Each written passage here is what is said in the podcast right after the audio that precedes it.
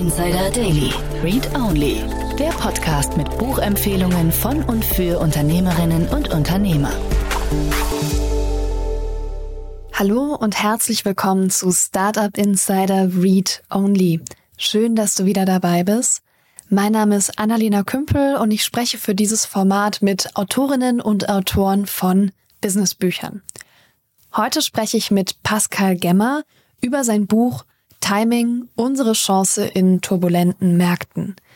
Pascal ist einer der Mitgründer von der Innovationsagentur The Dark Horse und beschäftigt sich entsprechend beruflich mit Innovation, aber auch damit, wie sich Märkte, also Unternehmensumfelder bewegen, wie man das lesen kann und wie man innovative Lösungen findet, um damit umzugehen. Im Buch vergleicht er Trends und Innovation damit ähm, eine Welle zu surfen und exakt den richtigen Zeitpunkt zu erwischen.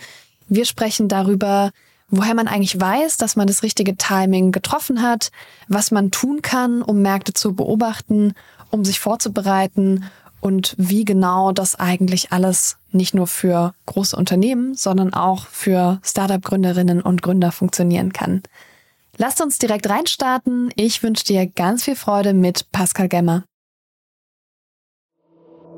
Startup Insider Daily. Read Only. Hallo Pascal, herzlich willkommen zu Startup Insider Read Only. Wie geht's dir? Äh, hallo Annalena, ähm, mir geht's ähm, ja jetzt, wo der Podcast losgeht, schon gleich viel besser. Ähm, Fantastisch. Und ja, ne, äh, großen äh, großen Dank und toll, dass das klappt, dass, äh, dass ich hier bei euch sein darf. Freue mich sehr. Mega. Wir haben ja gerade schon so 35 Minuten über alles Mögliche geredet. Also wir haben uns im Vorgespräch richtig doll verquatscht. Jetzt reden wir über dein Buch. Das heißt, wir reden über perfektes Timing. Timing, unsere Chance in turbulenten Märkten. Warum hast du dieses Buch geschrieben? Weil ähm, weil Corona war und auf einmal äh, ganz viel Zeit oder zumindest doppelt so viel Zeit wie sonst, ne? alle Restaurants zu, alles irgendwie zu und dann immer die ganzen Abende viel Zeit. Und ähm, da habe ich gedacht, ähm, die nutze ich mal, um mir was von der Serie zu schreiben, ähm, über das ich so die letzten Jahrzehnte eigentlich schon nachdenke. Und das ist so diese diese Frage, ne, warum, warum schaffen es eigentlich manche Ideen da draußen groß zu werden und manche nicht so sehr? Und, ähm, und bin da genau ähm, auf das Thema Timing gekommen, dass mhm. das vielleicht einer der großen oder vielleicht einer der wichtigsten Themen ist bei dieser Frage, aber auch eins der Themen, die irgendwie noch nicht so richtig, ähm, also die immer so ein bisschen diskutiert werden, aber wo es noch nicht wirklich viel äh, zu, zu lesen oder zu, ähm, ja, zu hören gibt. Mhm. Wer bist du denn und was machst du denn, dass du dir über solche Themen so viele Gedanken machst? Ähm, ich bin, also genau, ähm, Pascal und ich bin ähm, vor allem ähm, einer von ganz vielen äh, MitgründerInnen von Dark Horse Innovation, einer Innovationsagentur aus Berlin, wo wir uns seit nach Adam Riese zwölf Jahren ja vor allem darüber Gedanken machen äh, mit Unternehmen zusammen, was ähm, sind Dinge, die die Welt oder die Menschen ähm, draußen brauchen, die Unternehmen tun können. Also was sind äh, gute Ideen, von welchen Ideen lässt man vielleicht besser die Finger. Ähm, mhm. Genau, und da haben wir uns in dem Zuge natürlich, oder ich mich auch selbst eben ganz viel damit beschäftigt, ne? was, was funktioniert, was funktioniert nicht und warum das Ganze. Mhm. Und auf dem Cover deines Buches sieht man eine schöne blaue Welle und einen Surfer. Surfst du?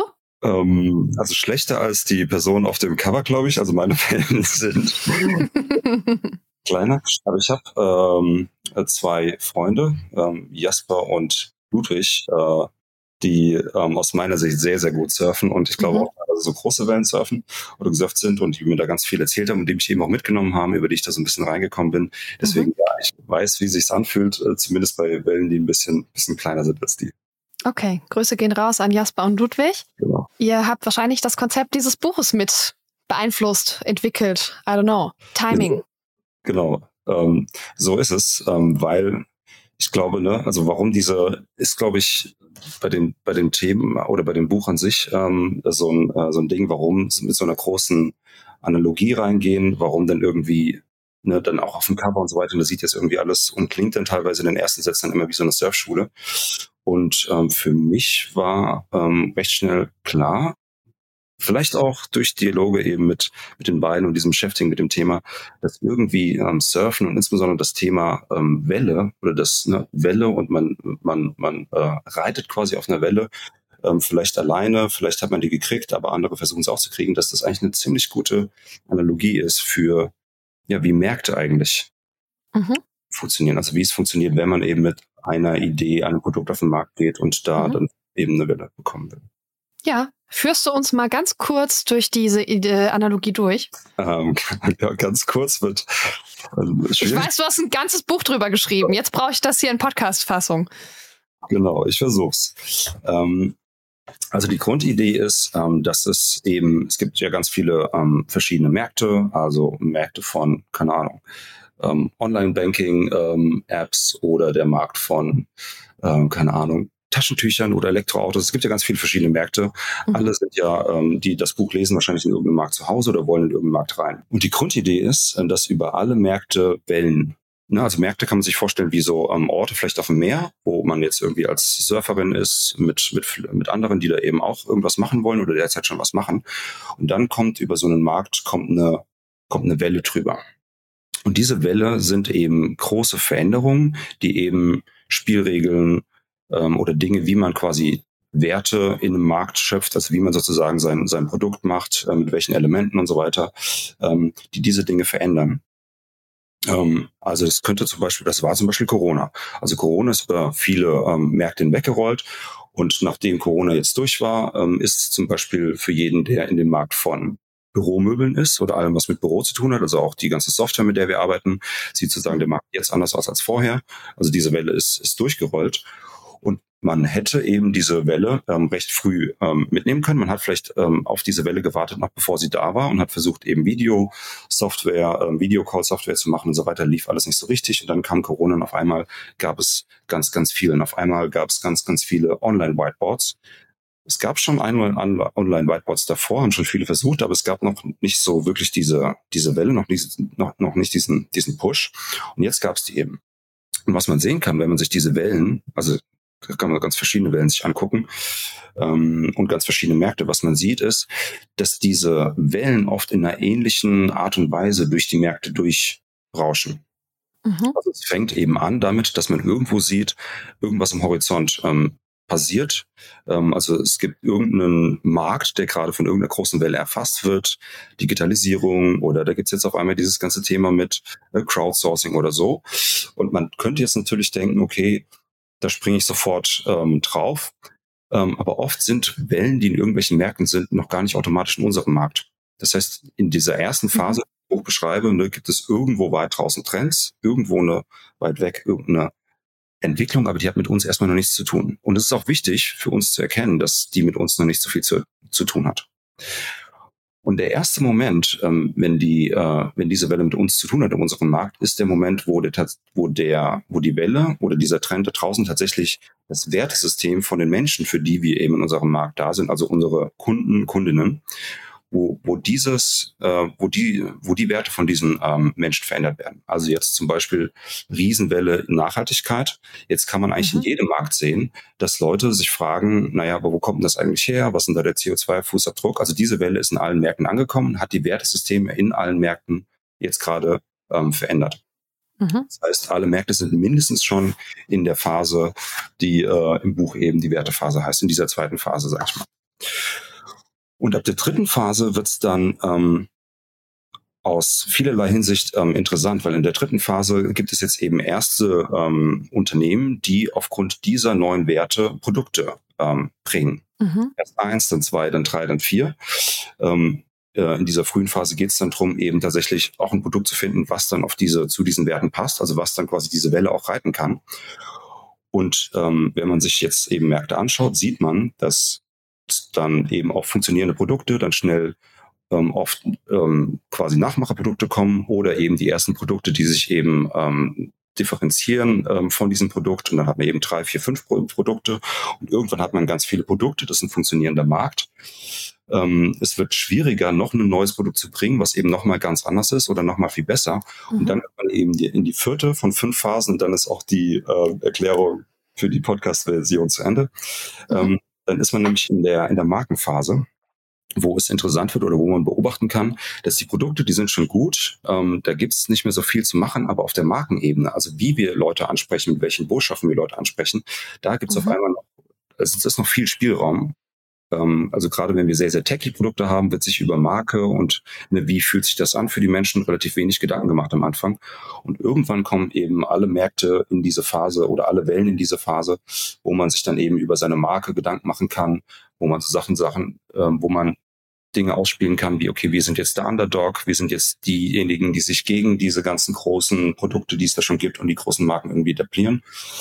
Und irgendwann kommen wir dann, oder die meisten Märkte kommen dann irgendwann in die letzte Phase, wo dann quasi Produkte etabliert sind, es sind schon starke Marken etabliert. Also jetzt beim Smartphone ist klar, da gibt's irgendwie Apple, die machen irgendwie das beste Smartphone, die haben die beste Marke. Ähm, und dann sind diese Marken in der letzten Phase, wo es eigentlich dann auch so ein bisschen eng wird, wo eigentlich alles belegt ist, wo die Margen schon relativ klein sind und wo es dann schwer wird für Leute, da irgendwie noch neu anzusteigen. Und wo man dann eigentlich ähm, an einem Punkt ist, wo man schauen muss in unserem Markt, okay, diese Welle ist vorbeigeritten, was könnte denn die nächste sein? Also auf die Nachhaltigkeitswelle springen wir vielleicht nicht mehr auf oder vielleicht müssen wir auch springen, weil es geht gar nicht anders. Ähm, das ist auch bei vielen äh, Wellen und vielen Trends ähm, oft so. Ähm, mhm. Aber es ist nichts mehr, wo wir irgendwie Pionier sein können, vorne mitmischen können, mitsurfen können, sondern das müssen, da müssen wir uns jetzt wieder umschauen, wo kommt denn mhm. die her? Ja, also wenn wir jetzt in die Surf-Analogie gucken, dann liege ich ja auf meinem Brett und warte, bis das Meer irgendeine Welle losschickt und dann ist sie da. So, und dann muss ich das irgendwie hinkriegen, da reinzukommen, äh, um diese Welle zu surfen das klingt einigermaßen reaktiv. Ähm, Unternehmertum ist ja aber eigentlich was sehr Aktives. Wie passt das zusammen? Richtig guter Punkt, richtig gute Frage. Also die Frage, die dahinter liegt, ist eigentlich, wie viel Kontrolle über Dinge haben wir denn tatsächlich? Mhm. Wie gut kann denn eine Idee sein? Und wie gut ist eine Idee eben abhängig von, ähm, von Rahmenbedingungen, die sich gerade entwickeln? Ähm, und ähm, ich glaube, dass ähm, viele, dass, dass wir tatsächlich einen Tick weniger kontrollieren, als wir eigentlich denken, dass wir eigentlich mhm. einen Tick mehr vom Glück abhängig sind ähm, und dass wir eben einen Tick mehr von ja von von von gesellschaftlichen Strömungen und so weiter abhängig sind, als wir denken. Und deswegen kann man sagen, ja, es ist auf der einen Seite eine irgendwie passive Haltung, ne, weil wir warten auf irgendwelche Sachen, die sich entwickeln. Ne, wir gucken aufs Meer und da kommt irgendwie was, was eine große Kraft hat. Mhm. Aber tatsächlich ist es schon relativ viel Arbeit und es braucht schon eine relativ aktive Haltung, um dann eben auch diese Sachen zu erkennen und dann diese Sachen eben auch zu, zu surfen. Also jetzt, um in dem Bild zu bleiben, mhm. Also tatsächlich auch dann mit seinem Produkt da zu sein, wenn es losgeht und das Produkt halt eben irgendwie über Wasser zu halten und zu schauen, was machen die anderen.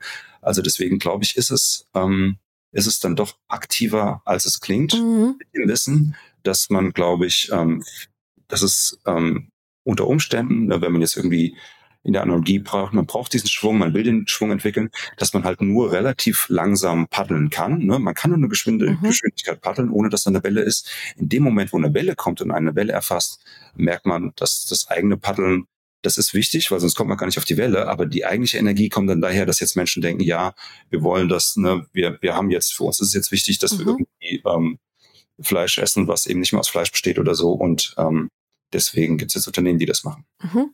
Und also wenn ich, wenn ich surfe, muss ich ja, wenn diese Welle kommt, dann ganz viel können. Das geht damit los, auf einem Surfbrett aufzustehen. Das ist nämlich schwer. Äh, tatsächlich Gleichgewicht halten. Ich brauche irgendwie Kraft in den Beinen. Ich brauche irgendwie so ein bisschen ne, einen, einen festen Stand, einen festen, feste Chormuskulatur, damit ich das irgendwie halten kann. Und ich muss mich auch erstmal in diese Welle reintrauen, weil boah, je nachdem, wie groß die werden, ist das schon auch einigermaßen bedrohlich und gruselig, weil Wasser ganz schön viel Kraft hat. Wenn ich das übertrage in die unternehmerische Welt, weiß ich nicht, vielleicht in das, in den Küstenabschnitt der Berliner Startup-Szene. Was brauche ich denn? Was sind denn die UnternehmerInnen-Versionen von einem guten Stand oder einer entsprechenden Muskulatur? Mhm. Also genau, einmal die Frage, ist eine, ist eine Welle zu groß, traue ich mich da überhaupt rein? Mhm. Ähm, es ist ja, es ist ja nur eine Möglichkeit, wirklich ganz vorne der allererste zu sein, der eine, der eine Welle surfen will. Und es ist tatsächlich aus meiner Sicht, oder ne, wenn man es jetzt eben auch so die letzten, keine Ahnung, 30, 40 Jahre Startups äh, und Silicon Valley und so weiter anguckt, das ist unter Umständen gar nicht die einfachste Phase, da wirklich weit draußen vorne der allererste zu sein, der irgendwas mitnimmt. Also ne, man sagt ja, ne, der die zweite Maus kriegt den Käse. Ne, es gibt diese ganze, es gab diese Legende um den First Mover, je mehr man sich jetzt aber ne, sich ähm, Studien und so weiter mit diesen Themen beschäftigen, kann man eigentlich zeigen, dass der, der, also derjenige, der der zweite oder der dritte ist, der halt so ein bisschen lernt aus den Fehlern vom ersten, dass das halt oft die Unternehmen sind, die es dann machen. Also Facebook, Google, mhm. YouTube, das waren ja alles keine First Mover, sondern die haben halt eben lange geguckt ne, und haben dann eben eine Welle, die kam, ähm, mitgenommen oder waren eben diejenigen, die zu dem Zeitpunkt dann gerade da waren, als dann die Welle kam, als du dann Internetnutzer hattest und so viele Webseiten, mhm. dass du sagen kannst, na, wo ist denn eigentlich das Telefonbuch? Ach, Google ist das Telefonbuch. Also das Internet gab es ja schon weit äh, früher und auch Suchmaschinen gab es weit früher, aber da war halt, ne, die, die Welle war noch nicht groß genug. Ähm, deswegen glaube ich, erstmal muss man gar nicht ganz früh dabei sein, sondern es ist durchaus interessant auch zu gucken, ne, was gibt's denn gerade für ähm, für Startups oder für Themen, die sich gerade auch entwickeln und ist irgendwo ein, äh, ein Markt, ein Produkt schon so weit, dass es sich lohnt, der Erste zu sein, der ein bisschen was anderes macht. Also der quasi das Segmentierungsgame aufmacht und sagt, okay, jetzt machen alle, ähm, machen wir was nicht Digitales, ähm, Laufschuhe und jetzt mhm. gibt's aber inzwischen äh, gibt's so viele Leute, die die Laufschuhe gut finden oder die Rennräder gut finden. Ähm, jetzt gibt's eben auch die ersten, die sagen, aber Rennradfahren schön und gut, aber irgendwie ist doch so anstrengend und dann ähm, machen wir vielleicht ein Rennrad mit einem Elektromotor. Ne? Also dann mache ich sozusagen, baue ich ein Segment an und dann baue ich noch ein mhm. Segment mhm. an. Ich kann in einem größer werdenden Markt, ne, wo eben auch die Extrem, sozusagen die Extremgruppen größer werden, kann ich irgendwann der Erste sein, der quasi sich so einer Extrem-User-Gruppe annimmt. Und das können halt oft Startups viel besser als Großunternehmen, weil halt Startups ja auch viel weniger, ähm, also die können ja mit, mit kleinen Nischen schon viel mehr mhm. anfangen, davon leben, als jetzt irgendwie ein großer Hersteller sind auch schneller dabei, diese Sachen umzusetzen und so weiter. Das heißt, als Startup muss ich gar nicht ganz vorne unbedingt mitschwimmen. Mhm. Wenn ich jetzt aber derjenige sein will, der sozusagen die große, ungetestete Welle ähm, nehmen will, dann ist es, glaube ich, ähm, interessanterweise genauso wie im Surfen so, dass eine der wichtigsten Voraussetzungen aus meiner ähm, Sicht ist, dass man mit relativ, ne, also dass man, wenn man eine Welle bekommt, dann kann man ja nicht mal so ein bisschen paddeln und mal gucken, funktioniert das hm, oder mhm. nicht wenn ich nicht alles gebe, was ich habe, wenn ich nicht mit allem paddel, was ich habe, dann kriege ich die Welle nicht. Also gerade keine mhm. große, die, die weit draußen ist. Und ähm, deswegen glaube ich, dass diese, diese Grundhaltung kurz alles geben und zu gucken, ob es jetzt funktioniert und ob die Welle trägt und dann halt wieder abschalten, fast besser ist, als halt immer so ein bisschen mal zu probieren, mal hier ein bisschen Projektchen, da mal ein Projektchen. Ich glaube auch eine ähm, wenn wir, du meintest, abschweifen ist okay, wenn ich da ganz kurz abschweifen darf. Die, Schweif ab. Die, ähm, quasi in die andere Seite der, ähm, der Welt, nämlich die Unternehmenswelt, die dann eben auch mit, mit Produkten hier versuchen, äh, Startup-mäßig irgendwelche mhm. Sachen neu zu machen. Da ist aus meiner Sicht ähm, oder aus unserer Sicht ähm, oft das Problem, dass ne, man eben mit vielen Sachen anfängt, mal hier ein bisschen gucken, man da ein bisschen gucken und man halt nirgendwo wirklich genug Power drauf bekommt, um dann halt Geschwindigkeit zu haben, um eine Welle zu kriegen. Mhm. Also gibt es ja diese Idee mit dem mit den Pferdewetten. Ne? Also wenn ich halt auf alle Wette, auf alle Pferde so ein bisschen wette, ne? ich habe jetzt irgendwie fünf Ideen, ich setze mal auf alle fünf Ideen so ein bisschen und guck mal, welche geht. Mhm. Das Problem ist, ähm, dass im Vergleich zu Pferdewette, im Moment, wenn wir quasi, also bei der Pferdewette mache ich ja dadurch, dass ich jetzt auf ein Pferd wette, wird das Pferd ja nicht wahrscheinlicher gewinnen. Dem ist es ja egal, wie viel Geld auf das, auf dem Pferd sitzt. Mhm. Bei Ideen und Produkten ist es jetzt aber so, wenn ich mehr Geld und mehr Leidenschaft und mehr Energie in ein Produkt stecke, dann ist auch die Wahrscheinlichkeit des Gewinns größer. Und das ähm, bedeutet, dass es, mhm. ähm, dass man zeigen kann, ne, wenn man eben all den Effort, den man hat, nicht auf fünf Projekte verteilt und mal hier ein bisschen guckt, da ein bisschen guckt, sondern eben alles auf eins setzt und dann eben guckt, ob es wirklich funktioniert und wirklich dran bleibt, dass das eigentlich mhm. die bessere Strategie ist, um dann eine Welt zu bekommen. Und wenn man sie nicht bekommt, dann die Sache halt ähm, wieder zu auf, auf Null mehr oder weniger zurückfährt und in den Beobachtungsmodus geht und sagt, okay, warum hat das jetzt nicht funktioniert? Welche Ampeln waren nicht auf grün? Woran merken wir, dass die Ampel vielleicht auf grün irgendwann springt? Dann so in so einen Beobachtungsmodus geht und dann halt eben startet, wenn die Ampeln wirklich auf grün sind. Ich glaube aber, dass, um zurückzukommen auf Startups, dass bei Startups mhm. das generell so ist, ne, dass ja da die Idee ist, du gibst natürlich alles. Ne? Mit deinen fünf ähm, mhm. Kolleginnen Kollegen gibst du halt ein Jahr alles, bis das Geld leer ist. Und wenn das Geld leer ist, dann hat es ja nicht geklappt. Dann machst du das nächste. Deswegen glaube ich, sind ja, dann machst du erstmal die nächste Finanzierungsrunde. Genau. Einfach wie irgendwie letztes Jahr noch oder vor zwei Jahren, aber genau, von der Idee her. Mhm. Ja, also ich meine, wenn ich so viel in eine Richtung gebe, so viel auf eine Welle setze, dann ist es natürlich ressourcenintensiv. Und ähm, wenn das jetzt eine Welle ist, die ich verpasse, ja, oder wo ich irgendwie ein kleines bisschen zu früh, ein kleines bisschen zu spät bin, oder die vielleicht einfach die, die ich gerade gar nicht surfen kann, dann kann es sein, dass ich mich schon total ausgebrannt habe und deswegen die nächsten zwei Wellen pausieren muss. So, ne, wirtschaftlich heißt das, das könnte gefährlich sein für, für mein Unternehmen. Also das ist einfach auch ein hohes Risiko, mich mit so viel Energie auf eine Welle zu konzentrieren. Und deshalb muss ich mir das ganz genau anschauen. Ähm, ja. Also ja? Es ist ja, ähm, also ich glaube, dieses, dieses starke, dieses, dieses Konzentrieren und alle Kraft nehmen, ähm, das mhm. gilt ja für die Phase, bis ich dann, ne, wenn ich mich für die Welle entscheide, jetzt gibt's ähm, mhm. was ein Beispiel digitales YouTube und diese Technologie, dass du jetzt ähm, günstig ähm, Video streamen oder relativ einfach Video streamen kannst übers Internet. Mhm. So, wenn du sagst, das wird ein Riesending, also wie du jetzt auch sagen könntest, ne, Metaverse wird ein Riesending oder wie ähm, jetzt dieses ganze äh, Thema AI, Chatbot wird ein Riesending. Wenn du weißt, das ist eine Riesenwelle, die wird kommen mhm. und du mhm. glaubst dran und du gehst da mit allem, also du, du holst jetzt dein ganzes Team, was du irgendwie für dein Geld bekommen kannst, holst du mhm. da rein dann ist ja trotzdem noch nicht gesagt, was deine Lösung ist, um auf dieser Welle zu bleiben. Also eine YouTube war ja wahrscheinlich auch erstmal eine Dating-Plattform oder du konntest, glaube ich, Videos von dir hochladen ähm, zum Daten und dann hatten aber natürlich niemand. Was, YouTube war eine Dating-Plattform? Also ich glaube, alles war früher eine Dating-Plattform, bevor dann Was? ja, Facebook und Instagram ja sowieso. ähm, ne? Also aber ne, die entscheiden sich ja dann irgendwie für eine, also in dem Fall dann eine Technologiewelle, sagen, okay, das Ding nehmen wir jetzt mit. Ähm, wie hieß das denn damals, dieser Standard? Ich weiß nicht mehr, aber diesen Videostandard, den nehmen wir jetzt mit und dann funktioniert VHS? Dating. Nee, nee, es war schon. Nee, achso, du bist, du bist, du bist nicht bei der VHS-Kassette, sondern war schon nicht später. Netflix, YouTube, genau. Also es war schon Stream. Ach so, okay, Entschuldigung. Ähm, ne? Und sie sagen, okay, und jetzt haben wir halt irgendwie 30 mhm. Leute zusammen, die hier Tag und Nacht nichts anderes machen, als versuchen, irgendwie diese Welle gemeinsam zu kriegen. Wir gehen mit Vollkraft mhm. rein. Aber ob es jetzt halt eben Dating ist oder ob wir sagen, das wird halt eben doch eine normale Videosharing-Plattform, das ist halt was, was du dann ausprobieren musst. Also wie beim Surfen auch. Ne? Du bist dann drinne, aber in dem Moment, wo du dann drinne bist, musst du natürlich agil, ne? beweglich bleiben und gucken, was, mhm. was funktioniert nicht, um auf dieser Welle zu bleiben. Und deswegen, ähm, ja, ist das, also so ist es, glaube ich, auch ähm, als, als Modus, wie es dann die Startups, die es dann geschafft haben, auch, auch geschafft haben, halt mit viel Energie rein, die Welle bekommen und dann halt eben gepivotet, um diese, diese Welle zu halten. Mhm. Also ich, ich, ich glaube, ich glaube, die Idee, alles war mal eine Dating-Plattform, wäre der Hot Take für dein nächstes Buch. Vielleicht können wir damit anfangen. Ähm, weiß ich nicht, wie, wie, ja. wie ähm, der, der, der Wunsch nach Dates und Sex irgendwie die die Startup-Szene treibt und Technologie entwickelt. Äh, I'm interested, tatsächlich. Würde ich lesen, auf jeden Fall. Damit lade ich dich auch wieder in den Podcast ein. Zurück zum Thema Timing. Gibt es das eine richtige Timing für alle bei einer Technologie? Kann man das irgendwie objektiv messen? Hm.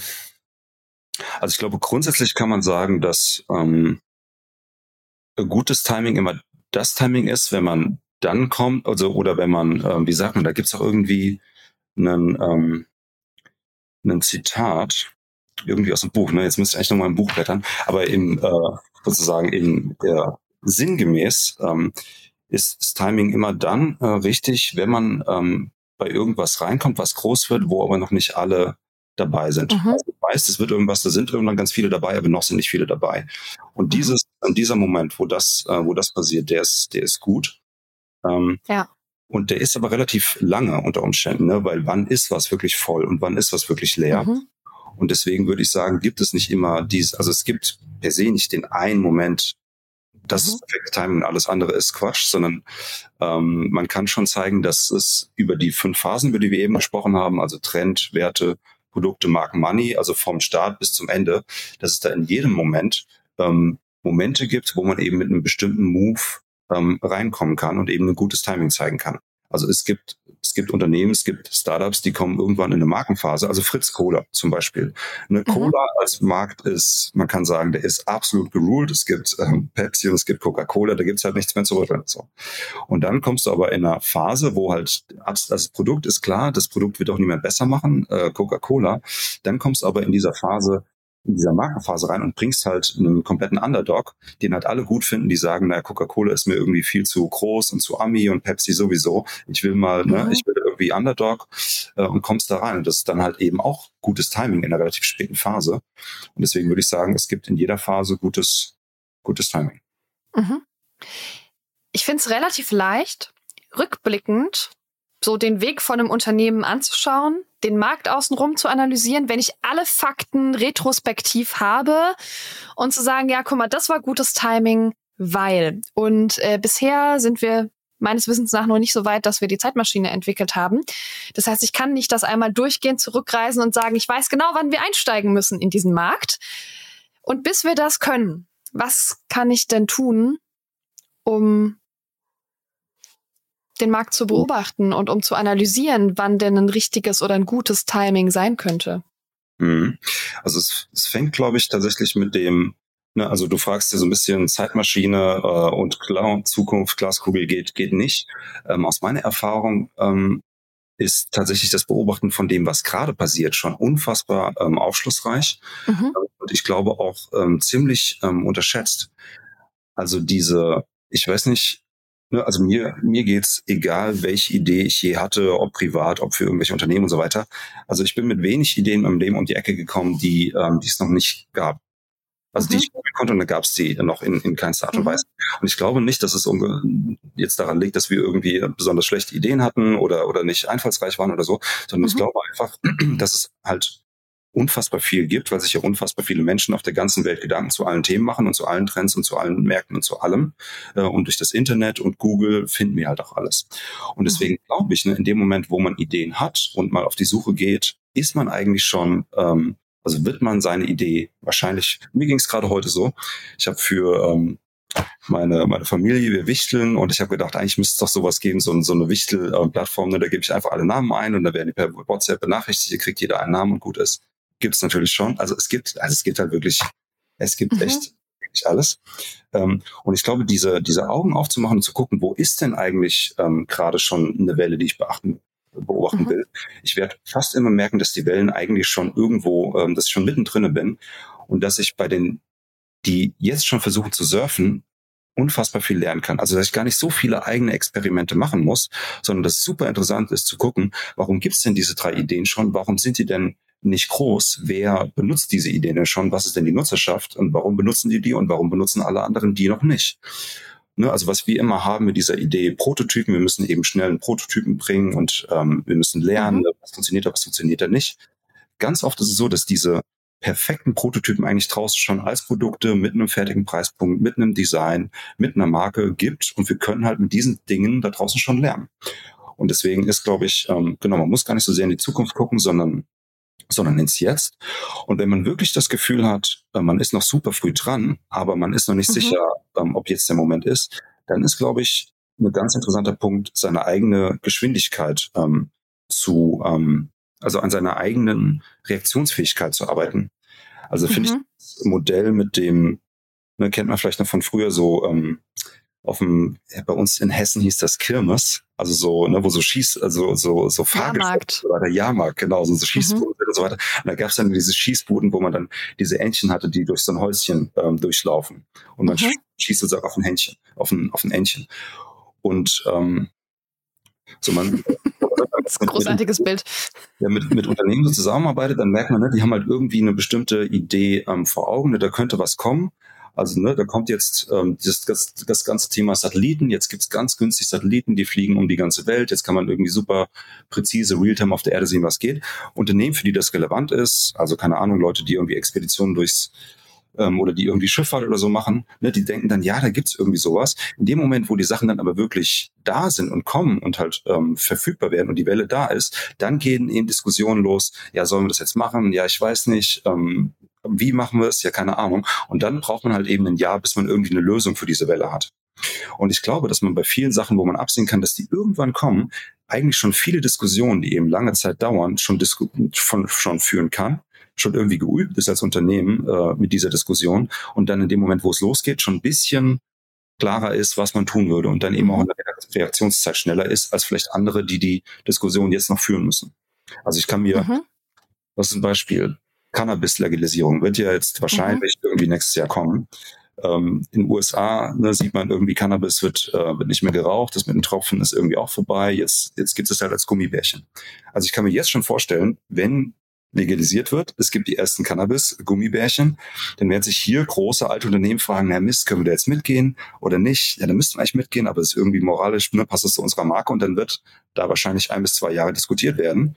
Die Diskussion kann man jetzt schon führen als Unternehmen, was Gummibärchen macht, ob man da irgendwie dabei ist oder nicht. Und wenn es dann losgeht, kann man eben von vornherein dabei sein. Mhm. Oder man lässt es halt eben. Ähm, aber die Diskussion kann man jetzt führen und eben seine Bereitschaft erhöhen.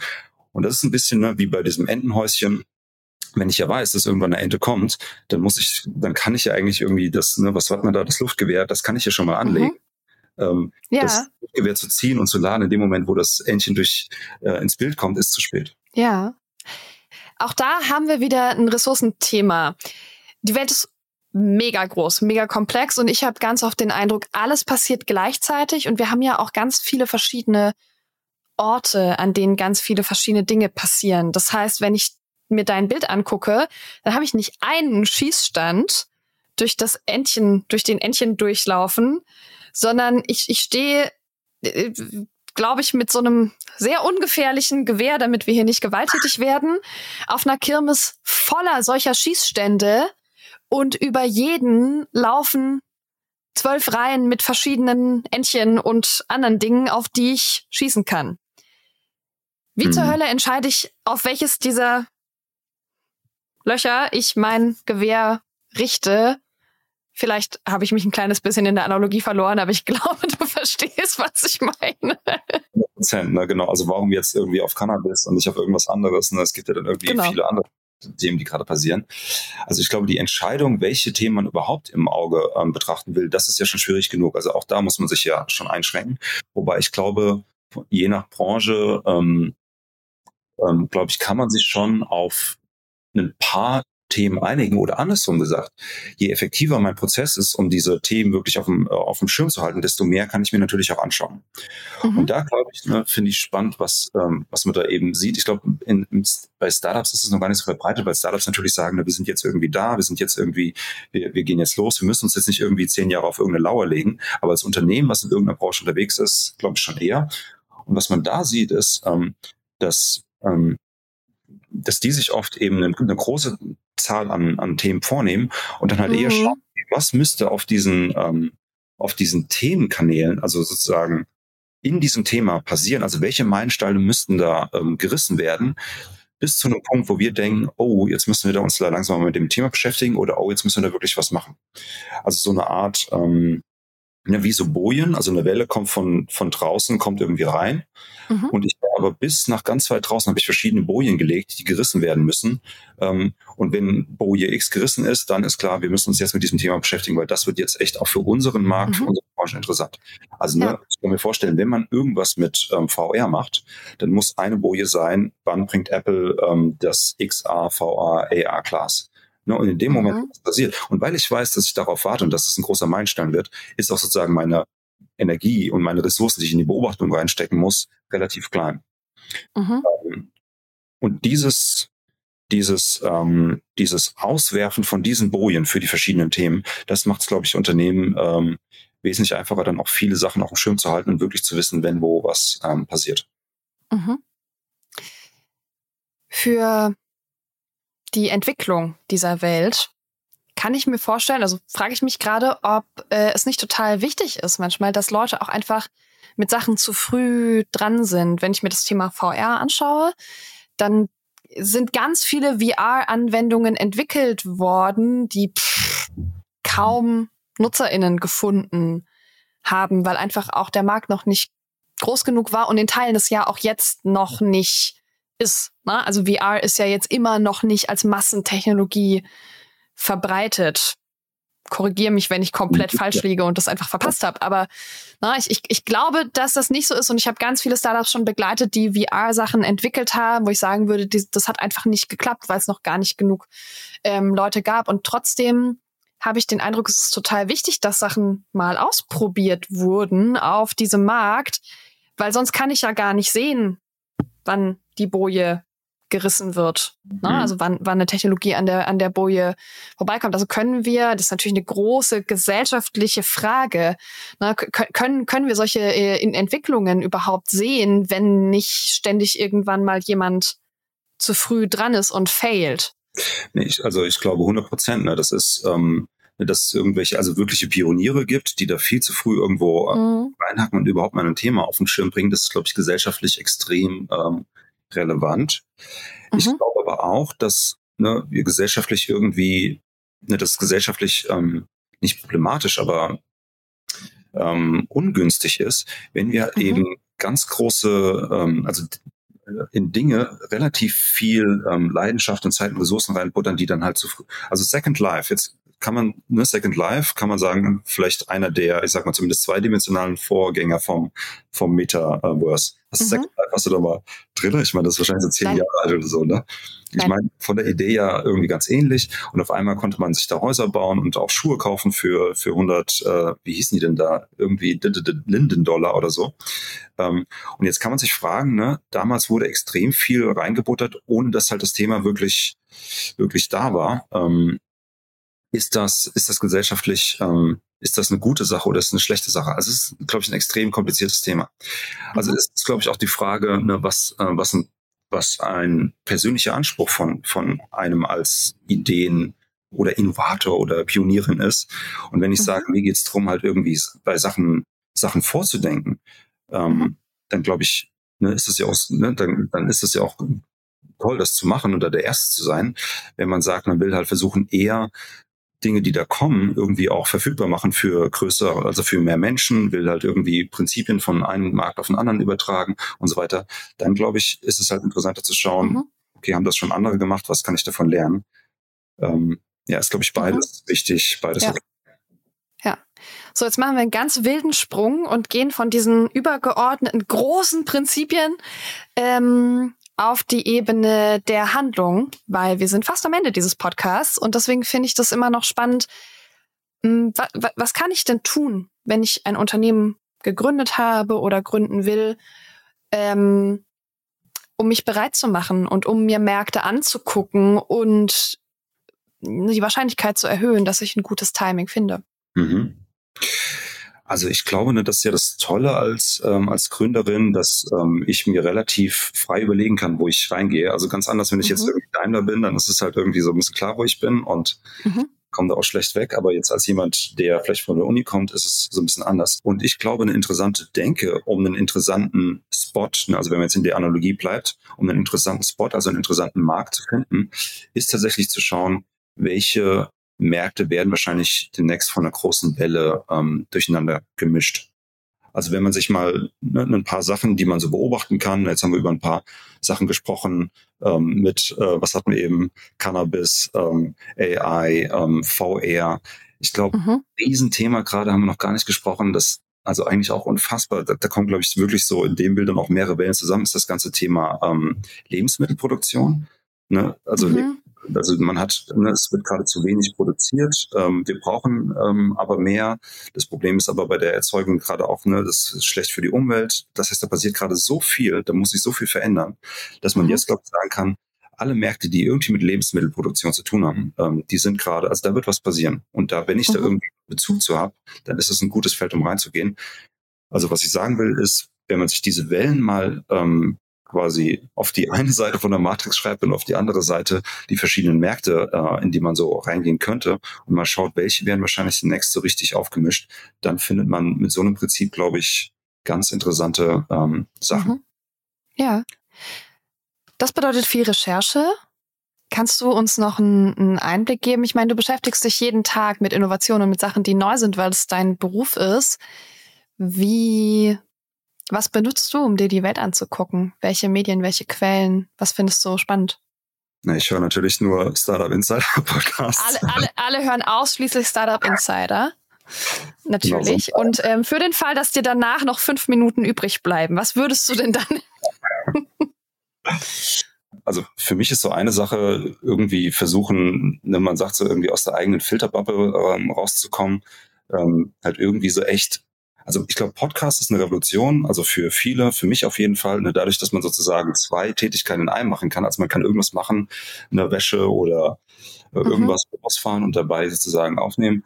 Und es gibt so gute Podcasts, ne, ähm, und das ist, glaube ich, echt eine, also jetzt einfach, ne, das war jetzt kein Wissen, Startup Insider. Es gibt natürlich mhm. auch viele andere, ähm, die dann, ähm, also wo man, glaube ich, viel lernt. Ähm, mhm. Und viel so merkt, ach, guck mal, das poppt jetzt schon fünfmal auf, da muss da irgendwas dran sein und dann recherchiert man das ein bisschen rein. Ich glaube, das ist das eine. Und das andere ist, glaube ich, einfach so ein, so ein Feld auch zu finden, wo man selbst merkt, dass man da irgendwie Leidenschaft hat oder selbst irgendwie spürt, dass da was ähm, gehen muss oder funktionieren kann und dann in diesem, äh, in dem Teil so ein bisschen tiefer ähm, reinlesen und mhm. reinhören und dann vielleicht auch Dinge finden, die halt noch so richtig weit draußen sind oder vielleicht einer zu sein oder eine zu sein, die dann auch vielleicht erste Dinge so ein bisschen zum ersten Mal auch verknüpft, weil man halt irgendwie in ein oder in zwei Themen relativ tief reingedacht hat. Das ist aus meiner Sicht das ähm, eigentlich so der spannendste, der spannendste Ansatz. Okay. Pascal, ja. vielen Dank für deine Zeit und für deinen Input und ähm, wir hoffen, es kommt. Wir hören uns beim nächsten Buch. Mal gucken, ob es ums Dating geht. Ja. freue ich mich, ähm, freue ich mich schon drauf. Ja, trotzdem tausend Dank, ne, auch für das alte Buch noch, äh, dass wir das auch noch geschafft haben. Äh, war echt schön, damit drüber zu sprechen. Ähm, und genau dann ähm, vielleicht bis bald. Bis dann. Tschüss. Ciao. Startup Insider Daily. Read Only. Der Podcast mit Buchempfehlungen von und für Unternehmerinnen und Unternehmer. Das war das Gespräch mit Pascal.